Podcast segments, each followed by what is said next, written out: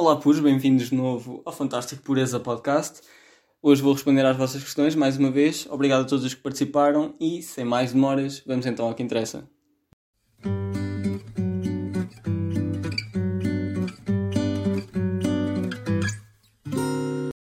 Ora, a primeira pergunta vem de uma seguidora que quer que eu fale de gajos que pintam as unhas. Assim, à partida, acho que fica mal. Pronto, esclareço já isto. Acho que não fica bem nos homens. Nas mulheres fica. Acho que uma rapariga com as unhas pintadas, quando não é parolo, é, é muito giro. Fica, fica muito atraente. Mas, no que toca aos rapazes, acho que hum, cada, cada rapaz deve fazer aquilo que vai entender. E se um rapaz quer pintar as unhas, que pinte, o problema é dele. Agora, saiba também que, saiba que provavelmente vai ser alvo de preconceitos pelo resto das pessoas. Porque na sociedade em que nós vivemos uh, são as mulheres que pintam as unhas, não é? E 99% dos homens que pintam as unhas uh, são, são maricas, não é? Portanto, acho que é normal a sociedade pensar que aquele rapaz que pinta as unhas é maricas. Percebem o que eu digo? Agora, não é por isso que se o rapaz que até é heterossexual quer pintar as unhas, hum, não é por isso que ele deve deixar de fazer. Mas saiba que à partida vai lá com esse preconceito. Pronto, acho que não tenho assim muito mais a dizer sobre este tema. Obrigado à seguidora. Vamos então para outra pergunta. Uma seguidora bastante assídua que volta a perguntar porquê continuas a ser uma merda. Um, eu Pronto, é uma, uma questão que não deixa de ser pertinente e eu volto a dizer que provavelmente é por não ter sido amamentado. Uh, mas pronto, uh, lá está, são questões, são questões, vocês também podem ter a vossa teoria. Uh, não sei, eu diria que é isso, eu diria que é por não ter sido amamentado. acho que pode ser por aí. Tem, tem muita piada esta seguidora, tem uma piada do caralho. Pronto, próxima pergunta: cinema como arte? Um, é cinema é arte, vejo cinema como arte, sim.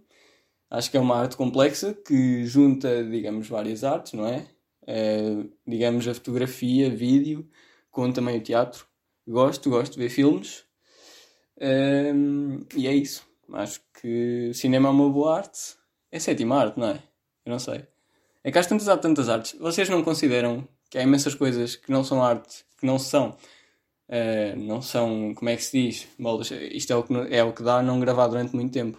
E estar sozinho em casa é que uma pessoa não fala muito. Também não estou em clausura, calma. Mas faltam-me os termos agora, pá. Mas o que eu, Ou seja, acho que há poucas coisas que são rotuladas como arte. Porque, por exemplo, para mim, ehm, uma coisa tão simples como jogar futebol como deve ser, ou seja, acho que aquilo que o Ronaldo faz, por exemplo, é arte. Porque não é qualquer pessoa que faz aquilo. Eu considero arte Hum, capacidades que alguém levou ao extremo, capacidades humanas que alguém levou ao extremo, percebem? E dominar uma bola, como muitos profissionais de futebol fazem, é algo incrível. Eu estou a dar o exemplo do futebol, mas posso dar o exemplo de outras coisas quaisquer. Acho que muitos desportos são, por exemplo, um bom, um bom tenista de mesa, acho que é assim que se diz, uh, também consegue fazer arte por mim. A dança, pronto, a dança também é, mas pá, veja os Olímpicos, meu, aquilo é arte, percebem? Todos os desportos, e, e os desportos são só um dos exemplos, porque acho que há muita coisa que pode ser considerada arte que não é. Um, mas de facto eu acho que o desporto é a maior arte que não é considerada arte. Porque veja os Jogos Olímpicos, vocês já viram? Se aquilo não é arte, o que é que é? Mas pronto, deixa a questão no ar. Vamos para outra questão muito pertinente um, que carece claramente de uma resposta, que é prostituição masculina. Pergunta aqui um seguidor. Uh, ora, o que é que eu acho sobre prostituição masculina? Um, pá, não sei. É assim, eu pessoalmente nunca pensei em enverdar por esse, por esse trajeto, não é? Esse trajeto de vida. A prostituição masculina não, não parece muito que esteja no meu horizonte, mas nunca sabe, não é? Uh, pode vir uma crise, uma pessoa passar por tempos difíceis, não, nunca digo nunca. Um, agora, não sei, não sei bem. Uh, o que é que eu vos posso dizer sobre a prostituição masculina? Um, é tão má quanto a prostituição feminina, certo? Pronto, e agora, não sei se há igualdade salarial, uh, se não há, devia-se lutar por isso. Uh, espero que os homens que se dedicam a essa atividade ganhem tanto como as suas colegas mulheres, não é? Que Se há igualdade para umas coisas, tem de haver para outras. Fora isso, opá, pronto, boa sorte a quem está nesse ramo. É um ramo sobre o qual eu não tenho muita informação. Mas lá está, nunca é tarde para aprender. Quem sabe um dia. O mesmo seguidor faz-me um cenário hipotético que é eu passar a quarentena com uma. É, passar a quarentena toda com uma ninfomaníaca. Ou seja, suponho que isto seja um, confinamento. Se isto é uma coisa boa ou mau, ou seja, pontos positivos e pontos negativos de passar a quarentena com uma ninfomaníaca. Para quem não sabe, esclareço que uma ninfomaníaca é uma pessoa, neste caso uma mulher, viciada em sexo. Portanto, hum, acho que o lado bom disso seria pinar muito. O lado mau disso seria pinar demasiado. Eu posso esclarecer. Portanto, primeiro, havia sempre que fazer durante o confinamento, certo? Uma pessoa não tem nada para fazer, de repente tem uma parceira dessas, tem sempre alguma coisa para fazer, certo? Há sempre alguma coisa em cima da mesa. Depois, uh, portanto, tédio seria um, uma coisa que seria diminuída, claramente. Uh, isso é um, o ponto bom. E depois, o ponto negativo seria pinar demasiado, na medida em que uma ninfomaníaca pode, portanto, pode levar as coisas ao extremo, não é? E, e a dada altura podemos, podemos encontrar tendinites e, e lesões em sítios que não acharíamos possíveis. Portanto, uh, lá está, é um pau de dois bicos. Talvez nas primeiras semanas seja bom, mas ao fim de algumas semanas um, tínhamos de mudar a nossa atitude de para de vamos lá, estou nessa para pá, oh querida, tu governa-te sozinha porque o médico mandou-me estar parado durante três semanas.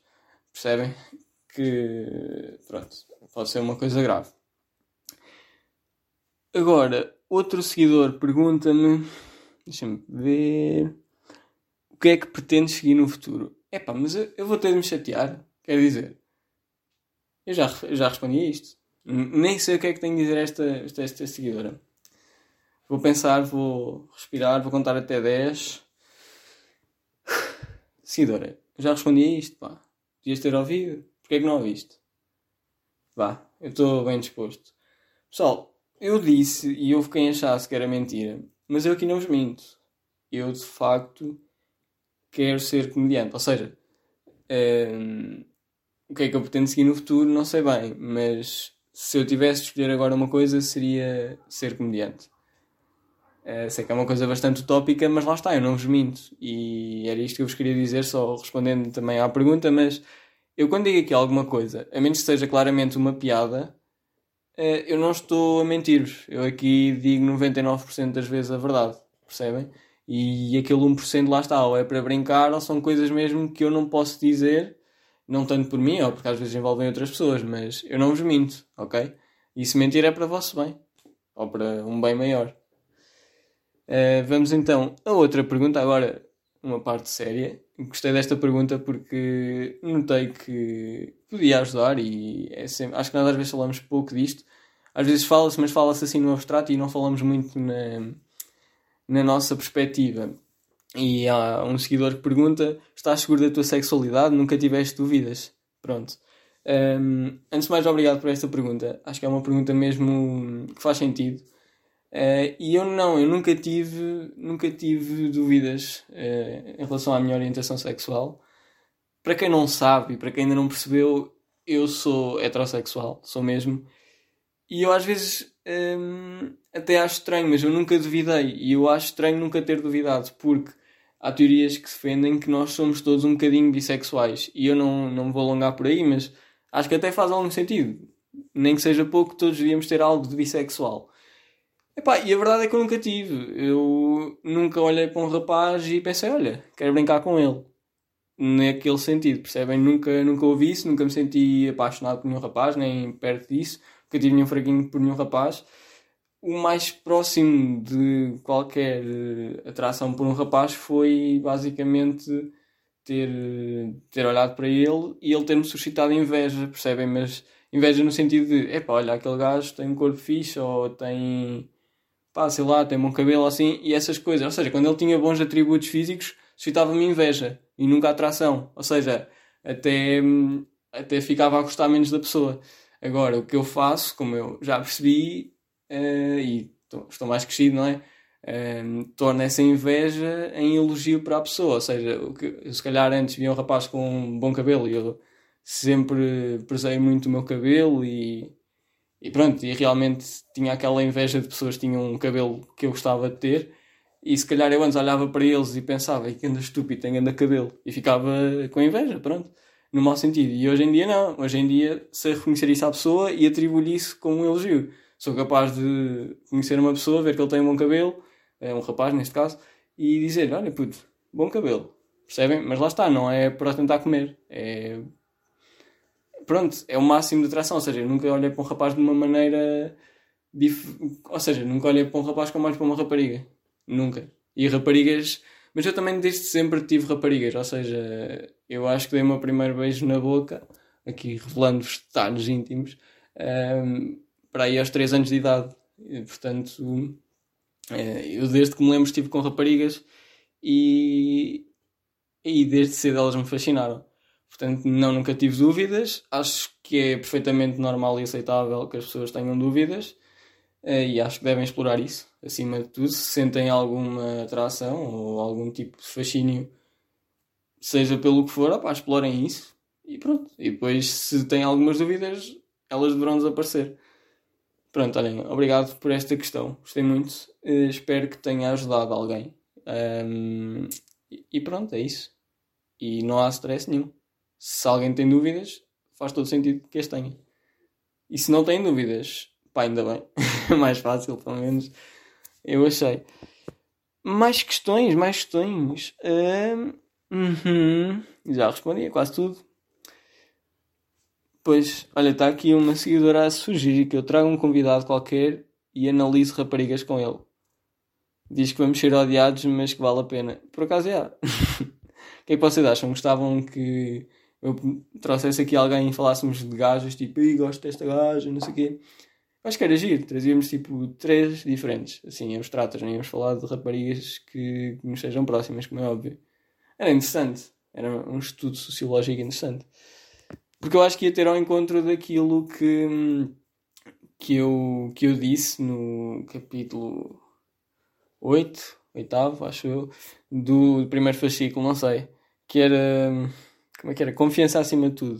Se quiserem estar no primeiro fascículo, uh, vejam isso. E eu digo basicamente que os rapazes, neste caso os rapazes, uh, têm, têm perspectivas muito diferentes das raparigas. Ou seja, raparigas que eu acho lindas se calhar amigos meus não acham nada de especial e vice-versa. E eu acho que tendo aqui uma pessoa e que não, que não tenha uns gostos assim tão parecidos com os meus e falássemos das mesmas raparigas, vocês iam ver uma discrepância, de certeza, entre as nossas opiniões. Isso é fantástico, porque realmente mostra que há esperança para todos, primeiro, e que todos nós temos algo de valorizar. Ou seja, uma rapariga até pode não ser muito atraente ao, ao, pronto, segundo os meus olhos, mas para outra pessoa, se calhar que liga a outros atributos, é linda. Portanto, pessoal, é isso. Quanto tempo é que temos?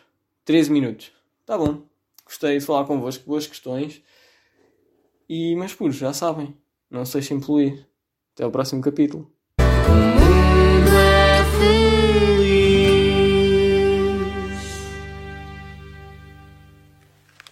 E é isto.